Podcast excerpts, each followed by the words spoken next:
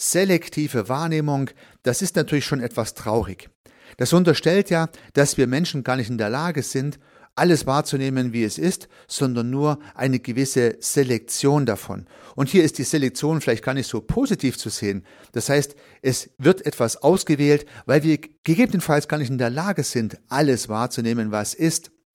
Dem widerspricht auch die Beobachtung, dass einige Mitmenschen immer wieder mal den Eindruck vermitteln, sie hätten eine vollständige Wahrnehmung einer Sache und müssten uns jetzt auch erklären, wie diese Sache vollständig funktioniert. Das heißt, es gibt tatsächlich Tendenzen, bei jedem höchstwahrscheinlich mehr oder weniger intensiv ausgeprägt, dass wir glauben, wir haben etwas vollständig verstanden oder erkannt und können nun auch anderen erklären, wie das so ist und warum das so ist. Nun wie dem auch sei.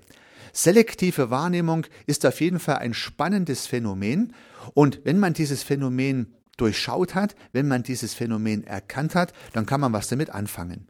Und so glaube ich, lohnt es sich, sich mal mit der selektiven Wahrnehmung etwas strukturierter zu befassen. Und genau das möchte ich heute tun. Hallo und herzlich willkommen zum Podcast Systemisch Denken und Handeln. Mein Name ist Heiko Rösse.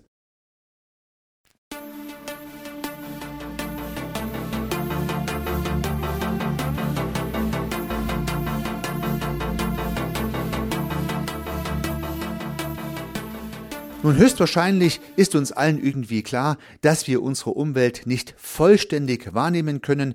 Wir müssen Selektionen vornehmen.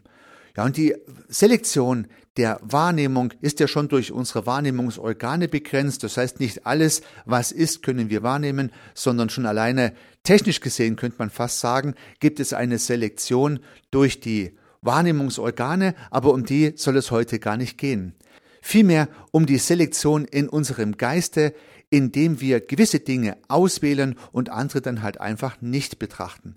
Wir treffen also ganz im systemischen Sinne Unterscheidungen. Die eine Sache bezeichnen wir und beziehen es in unsere Überlegungen ein und die andere Sache nehmen wir dann tatsächlich gar nicht wahr und schieben sie gedanklich in die Umwelt. Ja, vielleicht ist sie dann durchaus da als optisches Signal oder auch als akustisches Signal, aber wir nehmen es dann halt nicht wahr, wir selektieren uns auf was Spezielles. Ein schönes Beispiel ist ein Gespräch auf der Party. Ja, auf der Party ist Musik, jede Menge Menschen sprechen miteinander, es ist ein relativ hoher Geräuschpegel, aber ich möchte ein spannendes Gespräch mit meinem Tischnachbarn führen und konzentriere mich auf dieses Gespräch. Die Musik, die Geräusche und die Gespräche der anderen verschwinden dann so im Hintergrund. Mein Geist fokussiert sich auf das Gespräch mit meinem Gesprächspartner, den Rest blendet man aus, schiebt also diese Wahrnehmung weg und konzentriert sich auf das, was man gerade wahrnehmen möchte. Man selektiert. Aber fangen wir vielleicht etwas profaner an. Fangen wir vielleicht bei ganz alltäglichen Dingen an, die uns halt so auffallen, wenn wir durch die Weltgeschichte laufen. Ja, wir sehen einen Dreckfleck und sagen, Mensch, hol ich gleich einen Staubsauger und saug den weg. Ja, ein anderer sieht ihn gar nicht und geht einfach darüber. Das heißt, der gleiche Dreckfleck im gleichen Gesichtsfeld, der eine Mensch nimmt ihn wahr, der andere Mensch nimmt ihn nicht wahr. Jeder hat eine andere Selektion. Spinnenweben, ja, sind solche profanen Dinge oder die falsch ausgequetschte Zahnpastatube. Der eine sieht sie gar nicht, der andere regt sich jeden Tag drüber auf, hat seine Wahrnehmung schon auf diese Zahnpastatube fokussiert, ja, sieht jeden Tag diese falsch ausgequetschte Zahnpastatube auf dem, auf der Waschkommode liegen und eine andere Person sieht sie gar nicht, interessiert sie nicht ja, Krümel in der Küche, auf dem Fußboden und solche Dinge können unsere Wahrnehmung selektieren, wenn es uns wichtig ist oder halt auch nicht. Es gibt auch andere Dinge, beispielsweise im Verkehr. Hoffentlich fokussieren wir uns auf den Verkehr. Hoffentlich fokussieren wir uns auf die Dinge, die im Verkehr ablaufen, wenn wir uns im Verkehr bewegen. Andere Dinge außenrum verblassen dann. Ich habe immer wieder mal von Menschen gehört, die gesagt haben, Mensch, du bist an mir vorbeigefahren und hast mich gar nicht gegrüßt. Ja, das kann passieren. Ja, man sitzt im Auto und guckt auf den Vorfahrenden, guckt auf die Verkehrszeichen, guckt auf diverse Rahmenbedingungen und der Mensch auf dem Fußweg, der vielleicht sogar gewunken hat, der wird dann nicht wahrgenommen, obwohl er natürlich im Blickfeld war. Man hätte ihn sehen können, hat aber seine Aufmerksamkeit auf den Verkehr fokussiert. Sowas kann passieren. Ja, oder Mode ist ein schönes Beispiel. Einigen Menschen ist Mode vollkommen egal.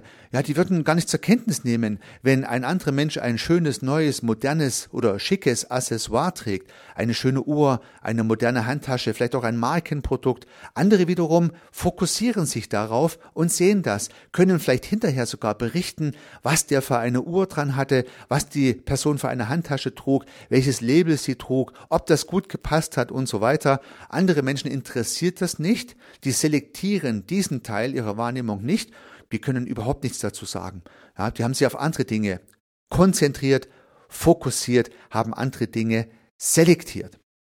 Wenn wir ein Telefongespräch führen, beispielsweise, haben wir ja auch die Tendenz, ähnlich wie beim Gespräch bei der, bei der Party, dass wir dann in das Gespräch eintauchen, wenn es ein gutes Gespräch ist, hoffentlich, und dann die Geräusche um uns herum vergessen.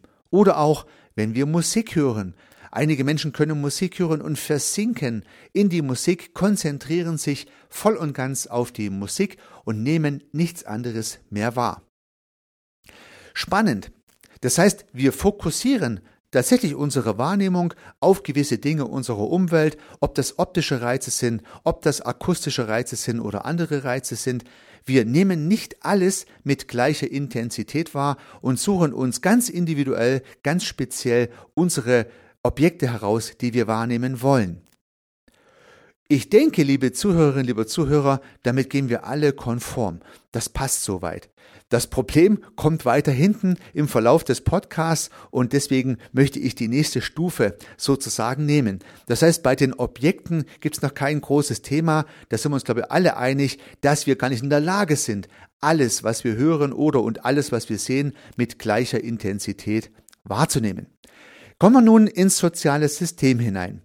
Das heißt, im sozialen System haben wir ja hm, größere Komplexitäten zu beobachten und sehen auch im sozialen System verschiedene Dinge. Also beispielsweise gehen wir in ein Team hinein und beobachten, was im Team so passiert. In einem, äh, in einem Projektmeeting beispielsweise. Nun, im Projektmeeting geht es natürlich mal ums Projekt und einige Menschen konzentrieren sich brutal auf den Inhalt des Projektes. Das heißt, welche Arbeitspakete sind definiert, wie hängen die zusammen, ist der Terminplan stimmig dazu, also die konzentrieren sich auf die Sache. Sie selektieren aus den vielen Angeboten, die dieses Meeting zu bieten hat, konzentrieren sie sich auf die Sache und sind ganz bei der Sache in einem Projektmeeting vielleicht sogar der erstrebenswerte Zustand. Aber es gibt ja jede Menge andere Dinge in so einem Projektmeeting, die man selektieren kann. Beispielsweise könnten Menschen, die einen Faible für Psychologie haben, sich auf die verschiedenen Menschen konzentrieren. Ja, man könnte dann gucken, wie reagiert der, warum sagt er das? Man könnte Hypothesen aufstellen, warum der so oder so sich an der Diskussion beteiligt und so weiter und so fort. Man könnte sich also auch auf die Menschen konzentrieren. Und sowas haben wir bestimmt schon gemacht. Also wir haben einen Menschen beobachtet, was der so sagt und wie der das so sagt. Und dann haben wir aus dem Meeting etwas anderes selektiert, nämlich gar nicht den Projektinhalt, sondern irgendeinen Player, der mit im Raum war. Auch eine Möglichkeit der Selektion. Hat was mit unseren Interessen zu tun, mit unserer Vorqualifikation und so weiter. Nun sind wir ja höchstwahrscheinlich alle am Systemischen interessiert, sonst würden Sie nicht den Podcast hören, ich würde ihn nicht aufnehmen, also das Systemische. Das heißt, so ein Projektmeeting ist natürlich aus der Sicht der Systemiker zuerst mal Kommunikation. Kommunikation in irgendeiner Art und Weise. Um was es dabei geht, ist vielleicht noch nicht mal der entscheidende Punkt, aber die Kommunikation in ihrer Zusammensetzung aus Information und Mitteilung, das können wir natürlich auch beobachten. Das heißt, ein systemischer Beobachter eines Projektmeetings könnte sich auf die Kommunikation fokussieren, könnte aus den vielen Angeboten, die dieses Meeting zu bieten hat, die Kommunikation selektieren und diese anschauen und könnte daraus seine Erkenntnisse ableiten. Ja, es gibt noch andere Möglichkeiten. Ein Dritter könnte sich vielleicht fürs Design, für die Formen interessieren. Von irgendwelchen Dingen, könnte sagen, Mensch, in dem Raum sieht's aber schick aus, die Leute sind vielleicht schick, oh, hier trägt man ja noch Karawatte und solche Dinge. Das heißt, so designorientierte Menschen könnten sagen, oh, die PowerPoint-Folie sieht aber nicht gut aus, der Tisch hat aber Flecken, ja, die Wand ist ein bisschen vergilbt und so weiter. Oder hier sieht es schick aus, tolles Ambiente, echtes Ölgemälde an der Wand. Wow, das sieht schick aus hier, tolle Beleuchtung. Ja, das könnte auch ein Bereich sein, auf den man sich fokussieren kann. Und last but not least, ähm, das ist mir auch schon so gegangen, da bin ich ab und zu mal etwas irritiert, aber auch das gibt's natürlich und ist nur menschlich. Nun wird eine PowerPoint aufgelegt, man projiziert das an die Wand ran und es geht um einen wichtigen Inhalt, ein ganz spannendes Thema und irgendein Teilnehmender meldet sich und sagt, aber übrigens in der Zeile 3, 5 des Wortes ein Rechtschreibfehler. Verdammt, ja. Ich habe den Rechtschreibfehler oftmals gar nicht gesehen, mir ist der Inhalt wichtig, aber dieser Mensch hat sich auf die Rechtschreibung fokussiert. Ja, nur gut, dass es auch Menschen gibt, die solche Dinge sehen, denn dadurch kann man den Fehler korrigieren und blamiert sich vielleicht nicht bei seinem Kunden. Aber oftmals bin ich dann richtiggehend irritiert, was aus der Vielfalt der Angebote durch diesen Menschen selektiert wurde, auf was dieser Mensch seine Wahrnehmung gelenkt hat, auf was er sich fokussiert und konzentriert hat, in dem Fall auf die Rechtschreibung. Ja, auch das passiert, haben Sie bestimmt alle schon erlebt oder vielleicht waren Sie auch selbst jemand, der schon einen Rechtschreibfehler entdeckt hat und wie gesagt, alles ist gut und richtig, aber nur anders. Ich glaube, wir Menschen sind in einer solchen sozialen Situation nicht in der Lage, uns auf alles zu fokussieren. Niemand wird hinterher sagen können, er hat dieses Meeting vollständig wahrgenommen. Bestimmt nicht. Schon alleine die Beispiele machen, glaube ich, deutlich, dass jeder eine Selektion durchgeführt hat und zwar unterschiedlich. Jeder hat seine Selektion durchgeführt und meine Hypothese ist, nicht zwei Menschen in einem Meeting haben sich auf die gleichen Sachen fokussiert. Und so haben wir natürlich immer eine große Chance in solchen Runden, die verschiedenen Fokussierungen, man könnte auch Perspektiven sagen, abzuholen, abzugleichen, aufeinander zu legen und damit etwas zu machen, was besser ist als die Summe der Teile in Anlehnung an das, was Aristoteles sagte. Ja, das heißt also, wenn ich nun die ganzen verschiedenen Perspektiven, die ganzen verschiedenen selektiven Wahrnehmungen aufeinander lege, habe ich natürlich mehr, als wenn ich nur mit einer Brille drauf geschaut hätte. Auch das ist klar und auch höchstwahrscheinlich relativ deutlich. Nun geht es aber noch einen Schritt weiter, denn im Fall der Objekte und auch im Fall des Meetings waren wir, war ich, waren Sie jeweils direkt involviert. Wir waren Beobachter erster Ordnung.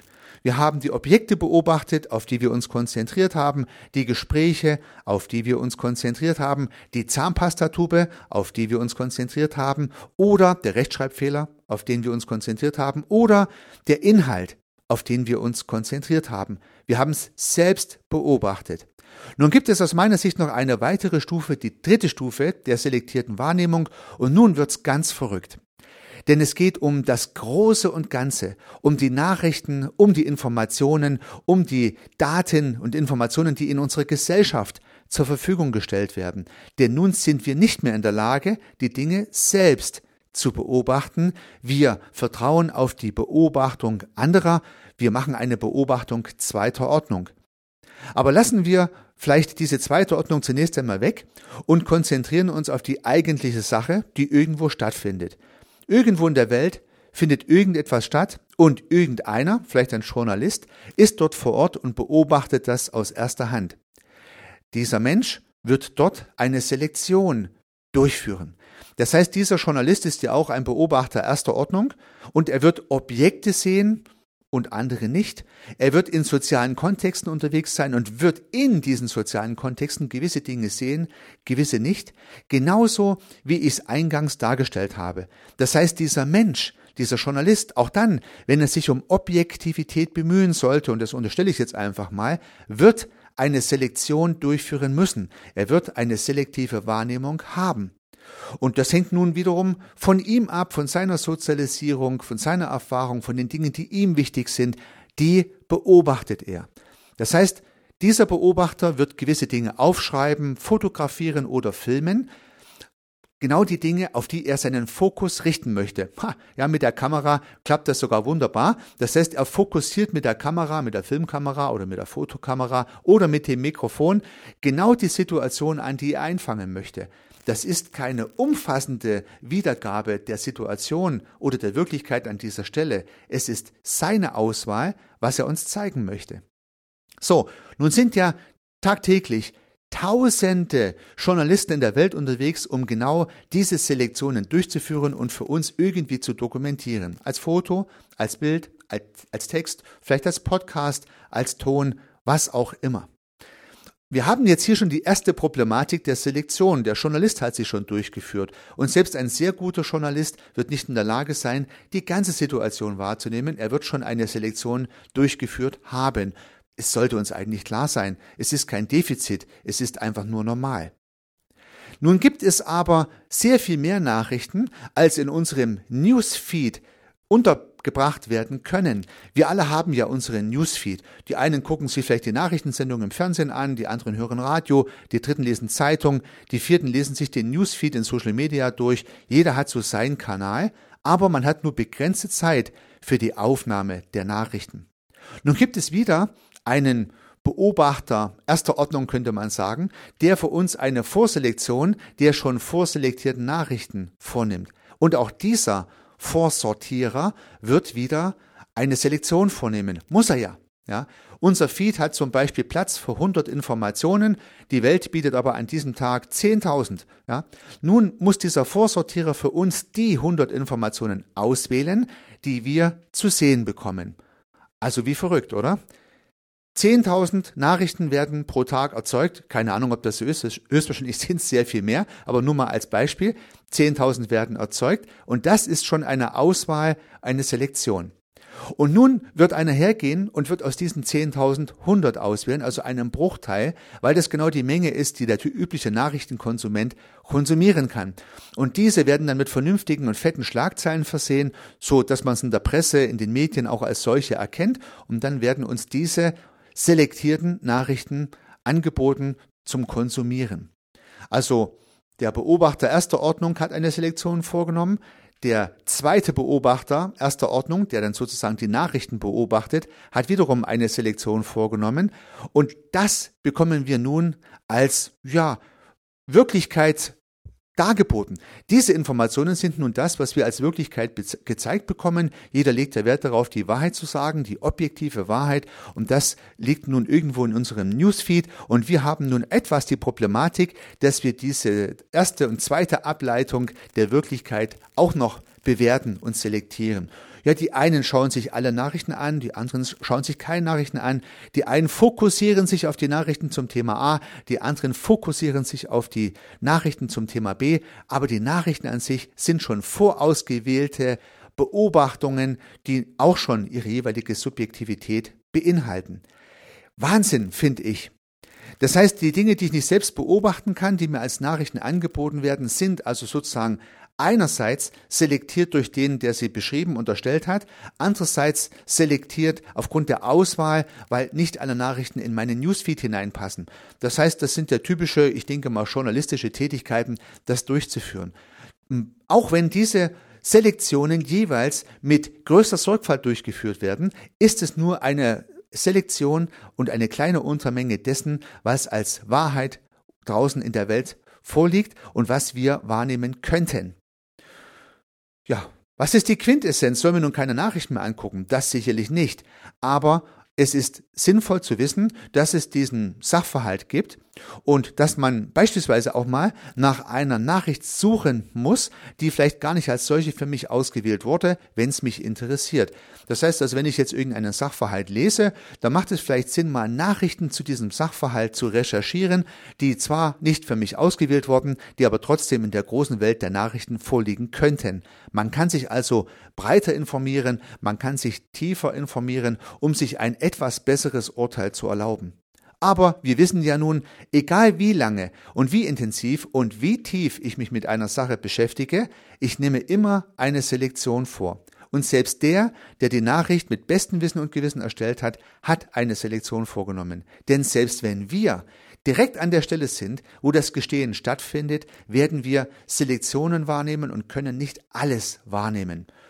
Nun, unsere eigene Beschränktheit ein Stück weit zu wissen, der kleine Punkt im Universum, den wir überhaupt wahrnehmen können, im Verhältnis zur riesengroßen Umwelt, die wir nicht wahrnehmen können, das zu wissen, gibt ja ein bisschen Trost. Das heißt, ein guter Wissenschaftler weiß ja, glaube ich, je tiefer er ins Thema einsteigt, dass er immer weniger vom Thema weiß und das ist im Prinzip eine tröstliche Erkenntnis.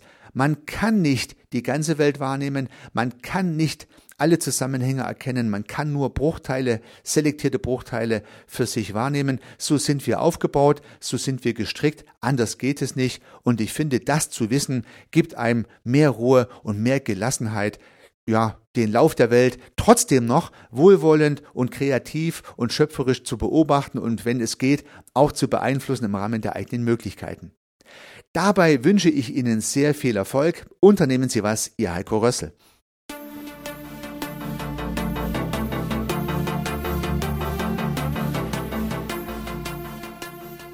Ich freue mich, dass Sie diese Episode angehört haben und hoffe natürlich, dass sie Ihnen gefallen hat und dass Sie was davon mitnehmen können.